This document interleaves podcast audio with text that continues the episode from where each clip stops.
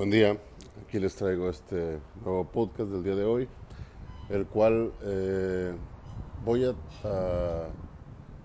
a, exponerles un, tema que considero medular en el desarrollo del, del, hombre, en el desarrollo de la humanidad, en el desarrollo de, de, de la sociedad, en el, en el intento de subsistencia del mundo en el intento de preservar la unidad familiar, en el intento de, mantener la fe, en el intento de crecer en pro y para el hombre y no en contra de él, en el pro de ser mejores personas, en pro de, de alcanzar la trascendencia por caminos de luz, por caminos de bondad y no por caminos de tinieblas y por caminos de maldad.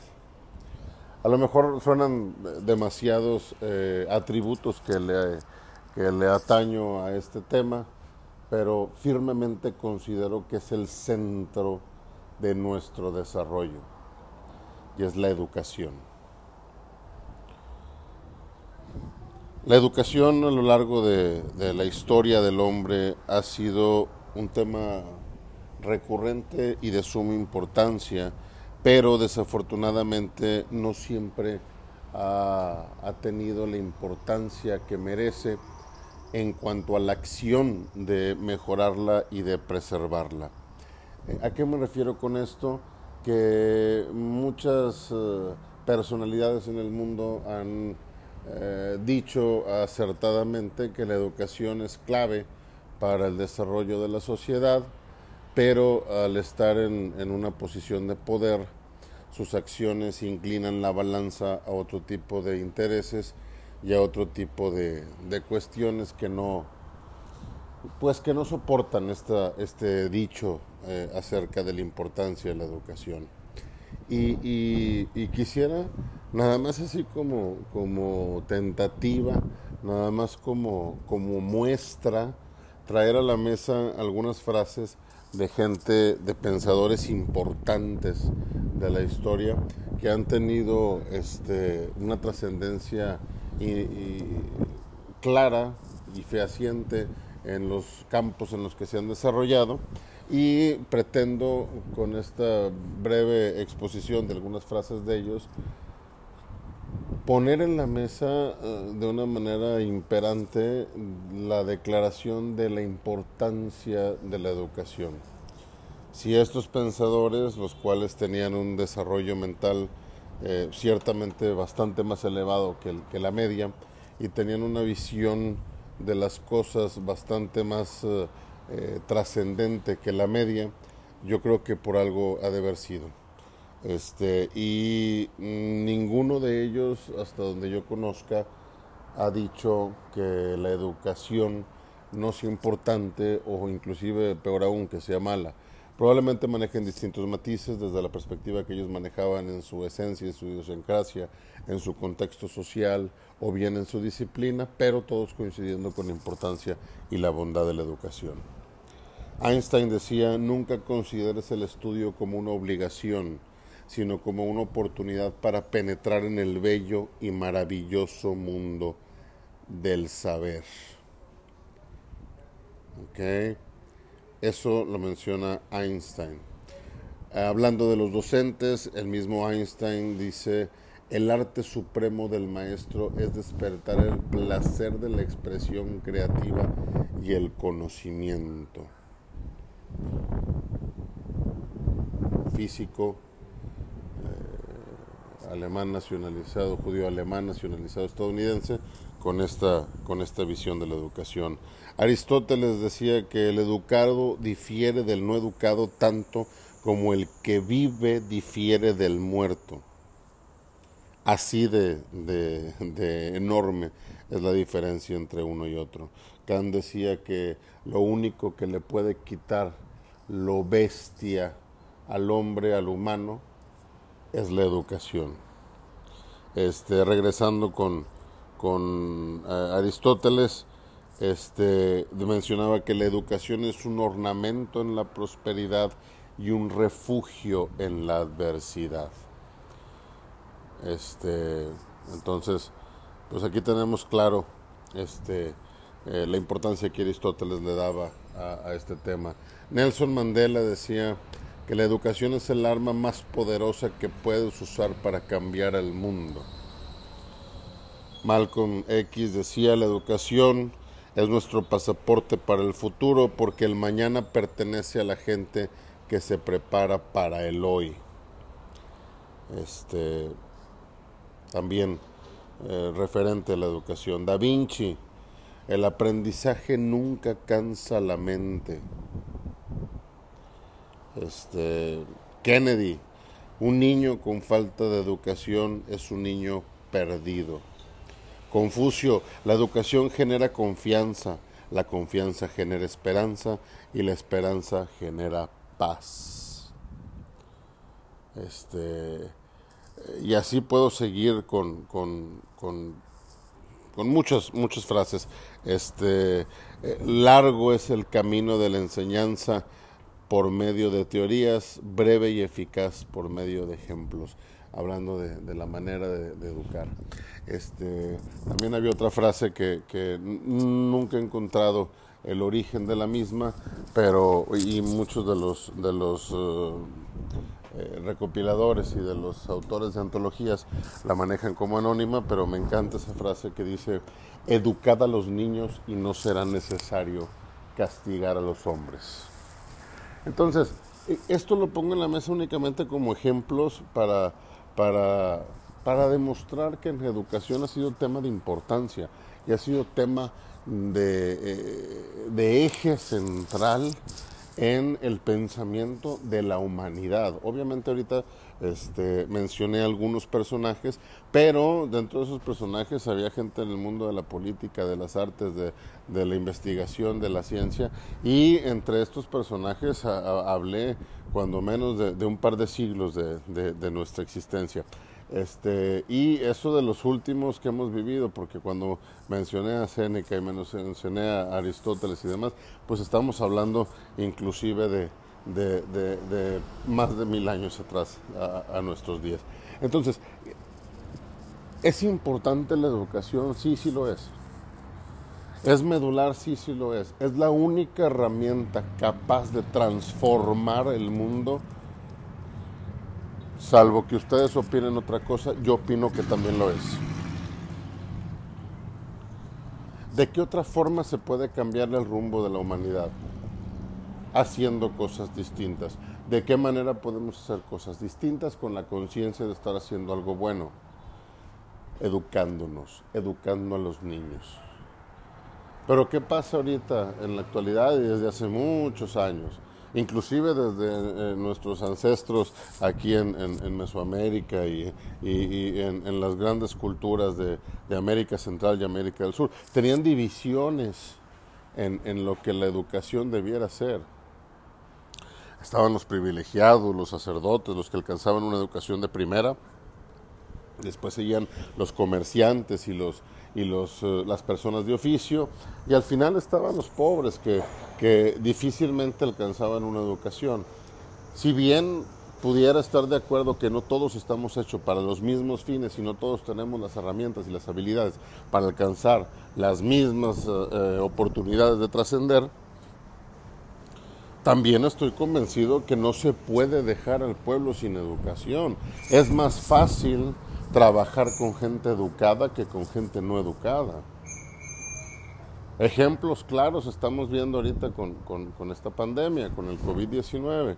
La gente cree que sabe las cosas, la gente hace lo que se le antoja, la gente carece de cultura, la gente no se informa bien, la gente no tiene esa educación social de velar por la, en este caso, por la sobrevivencia misma de la raza humana y tenemos actos inconscientes de conciertos masivos que se siguieron dando a cabo en, cuando empezaba todo este tema de, aislarnos. Tenemos gente inconsciente que abarrota las playas diciendo, pues es que de algo nos tenemos que morir, pues no importa, vinimos a divertirnos. Tenemos gente que sigue saliendo a la calle sin tomar precauciones y sin un motivo justificante, valioso como para hacerlo, y nos topamos con, con, un problema enorme de contagio y con una situación que no vamos a lograr dimensionar, yo creo que hasta finales de este año. Pero ¿qué vemos en los gobiernos y qué vemos en, en, las distintas sociedades, en las distintas organizaciones políticas y sociales que encontramos? Vemos intereses de por medio que asaltan la integridad de la, de la gestión educativa. Hay, más, hay, hay varios países en el mundo que destinan más fondos a la milicia que a la educación. Y hay una enorme cantidad de, de, países en el mundo que cuentan con instituciones educativas muy prestigiosas, muy valiosas, pero en otras eh, instancias en ese mismo país, pues las condiciones educativas para el resto de la población no son óptimas. Y en ese sentido podemos mencionar muchos países, te puedo mencionar este, Brasil, eh, la Universidad de Sao Paulo es una excelente universidad, pero eh, eh, la comunidad pobre y la comunidad que está alejada de, los suburbios adinerados, pues muchos de ellos no cuentan con la infraestructura académica para poder salir adelante. Mi país, México, contamos con universidades de mucho prestigio a nivel nacional y una o dos universidades que se están peleando lugares en el ranqueo a nivel continente y que eh, aspiran con competir a nivel mundial, pero tenemos muchos niños en donde en sus comunidades ni siquiera una escuela hay. Tienen que caminar dos, tres, cuatro horas para poder alcanzar, llegar a una clase y en un salón de clase que no tienen las condiciones óptimas y que además hay que ver si el maestro se presenta o si hay maestro para que dé la clase. Y en ocasiones se reparten grupos multigrado en donde tienen 10, 12 niños que van desde los 7, 8 hasta los 14, 15 años y se resulta que en la misma clase un solo profesor de vez en cuando atiende las materias desde primero hasta tercero, de primero de primaria hasta tercero secundario. Pues ¿qué tipo de educación estamos logrando con eso? Ahora, menciono un ejemplo en Sudamérica y menciono mi propio país. No nos vayamos tan lejos. Podemos agarrar también primer mundo. Estados Unidos. Es bien sabido por gente que, conozco que vive allá y aparte por ciertas investigaciones que he leído acerca del sistema educativo norteamericano, en donde nos topamos que eh, eh, depende de dónde vivas es la escuela a la que vas. Y obviamente eh, escuela de barrio rico, nivel académico alto e instalaciones de primera. Nivel de barrio pobre, escuelas eh, deficientes y con instalaciones eh, en, condiciones a veces hasta deplorables. Escuelas en donde, en donde reina la inseguridad, en donde las pandillas son dueñas del, del ambiente, en donde los, los traficantes al menudeo de drogas, los famosos rock dealers, están, ya no te digo a la vuelta de la esquina, están en cada salón de clase. Y todo este tipo de cosas hace que los profesores pues no quieran asistir a ese tipo de escuelas. ¿Por qué? Porque no tienen las condiciones apropiadas para tener un ambiente seguro de trabajo. Y si los buenos profesores no son los que atienden, entonces ¿quién va? Profesores que no tienen esa vocación o bien que no tienen esa preparación, que únicamente van para cobrar un cheque. Y entonces la educación que se imparte pues no es de calidad. Si vemos cómo todo lo que estoy mencionando de alguna forma va a terminar cerrando un círculo vicioso en donde ya nada se va a poder lograr bien.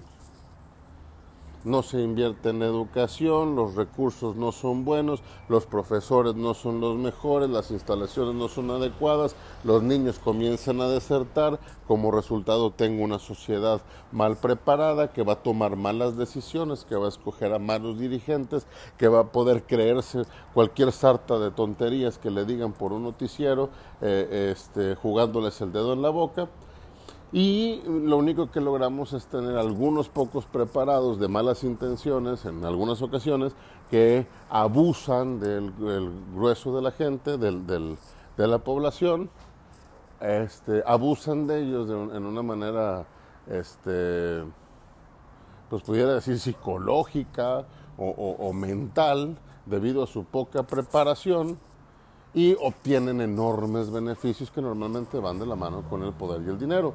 Y la sociedad, discúlpenme la palabra y discúlpenme la expresión, jodida, como en muchas partes se ha mantenido desde hace muchos años. Entonces, no finquemos esto al ejemplo que puse ahorita en que el problema viene a raíz económico. Si no se invierte, no se logra y tas, tas, tas, tas, tas, entonces ahí está el problema. El problema viene más atrás y vuelve a caer en la educación. ¿Por qué? Porque si las personas que toman las decisiones de en qué invertir y en qué no, contaran con una buena educación, se darían cuenta que la educación es más importante que su bolsillo. Y se darían cuenta que si el bolsillo de los demás está más balanceado, aunque el tuyo tenga menos, al final de la historia resulta mucho más benéfico.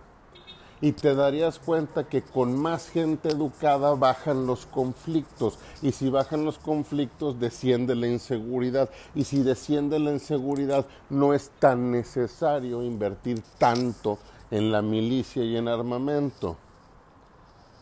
Y si la gente está más educada, va a poder cuidarse mejor ante eh, contingencias como las que se viven hoy. Y entonces vamos a tener una, un contagio en este tipo de situaciones más controlado, por lo que se le pegará menos al sistema de salud. Y también deberás gastar menos tú como gobierno al final en, en curar a esas personas.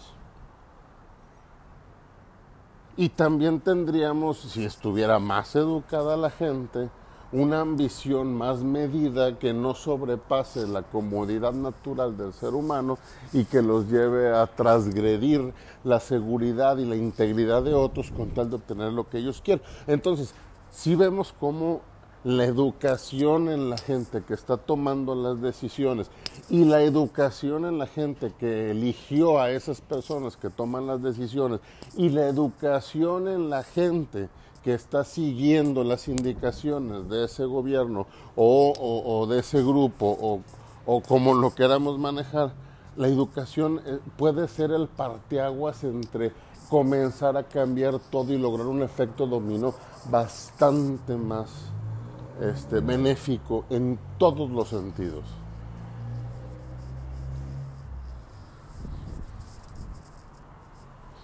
Si lo vemos, si me siguen en, esto que les digo. Entonces, ahora bien, vamos, este, complementando un poquito esto. No todo recae en la escuela. Técnicamente la escuela es una, eh, es una institución en donde se forman las personas, se les instruye eh, eh, en los temas de ciencia y en los temas de, cultura y en los temas de idiomas, de lenguaje, etcétera, etcétera. La otra parte es la familia. La familia educa. O mejor dicho, la familia debiera educar.